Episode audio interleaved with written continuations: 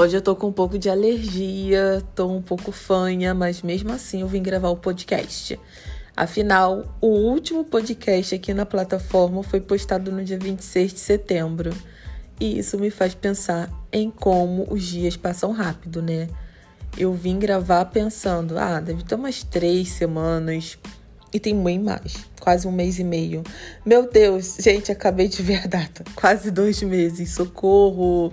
Gente, os dias estão passando muito rápido. A gente tá já no final do ano.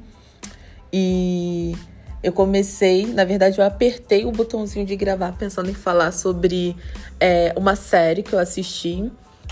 Mas eu vou falar sobre ela em outro áudio. Aqui eu quero aqui tentar trazer essa reflexão sobre como os dias passam rápido.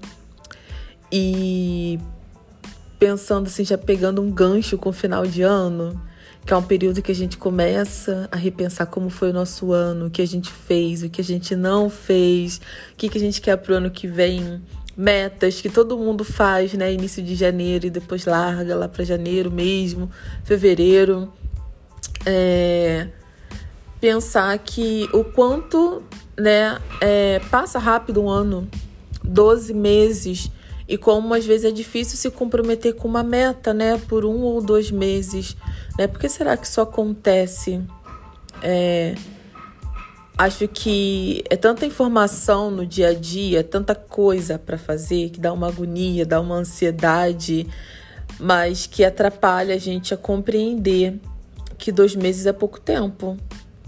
Né? Para mim é pouco tempo. Tem dois meses que eu coloquei o último áudio aqui, caramba, passou voando, né?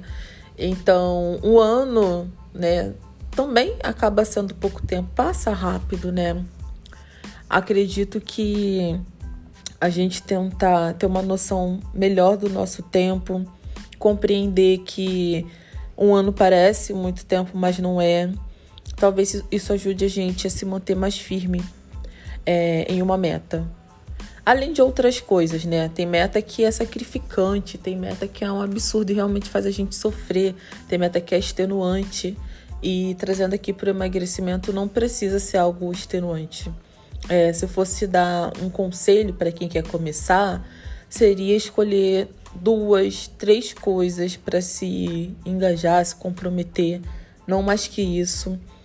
Eu tô desde o início, gente, desse ano na natação e semana passada foi a primeira vez que eu fui três vezes na semana. Então, assim, caraca, daqui a pouco vai fazer dez meses. Então, assim, passou voando, passou muito rápido. E foi uma das coisas que eu tentei me manter engajada.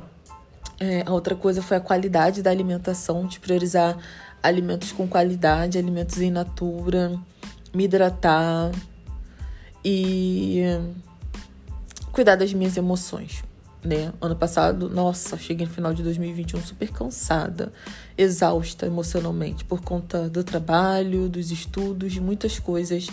E aí, esse ano eu decidi pisar um pouco no freio. Então, foram as coisas que eu mais me dediquei, sabe?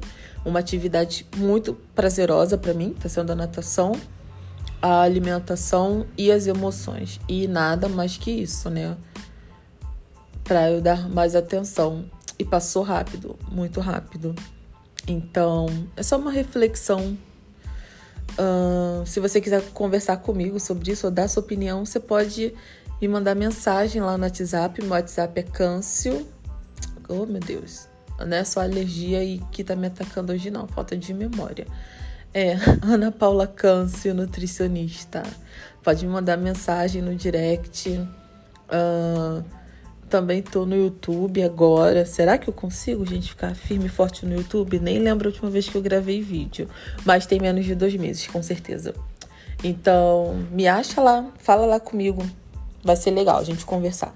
Um abraço e até o próximo áudio.